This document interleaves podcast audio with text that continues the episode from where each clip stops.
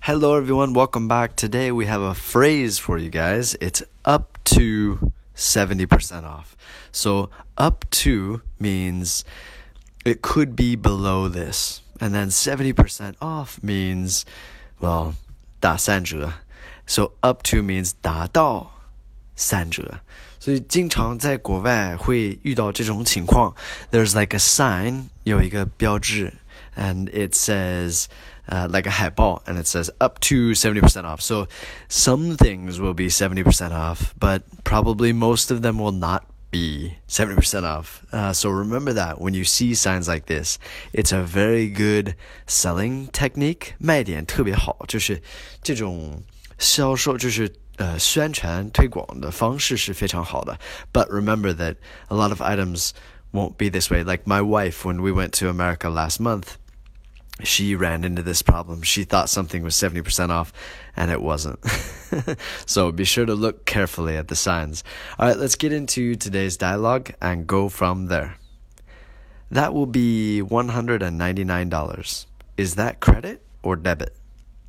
I thought it was 70% off. If you read the sign carefully, you'll see that it says up to 70% off. Okay, so that would be hundred ninety nine dollars. 呃，这个费用是一百九十九美金。Is that credit or debit？这个是信用卡还是储蓄卡？So when you scan your card in America, they often will ask this, or there might be a button 有一个按钮，and says credit or debit。你可以选一下，呃，credit 信用卡。 debit 储蓄卡。I thought it was 70% off. 我以为是打三折呢。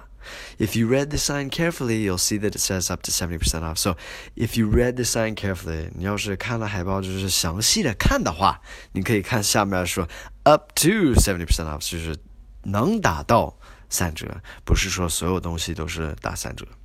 All right, some key vocabulary here is credit, debit, sign, thought and up to you. So I'm sorry, my editing software, I my computer broke yesterday, so I'm just reusing my phone to record this and send it out. Hope it goes well. Thank you guys for listening. As always, thank you for all the support. Take care. Have a fantastic day. I'll speak to you guys soon. All right. Take care. Bye.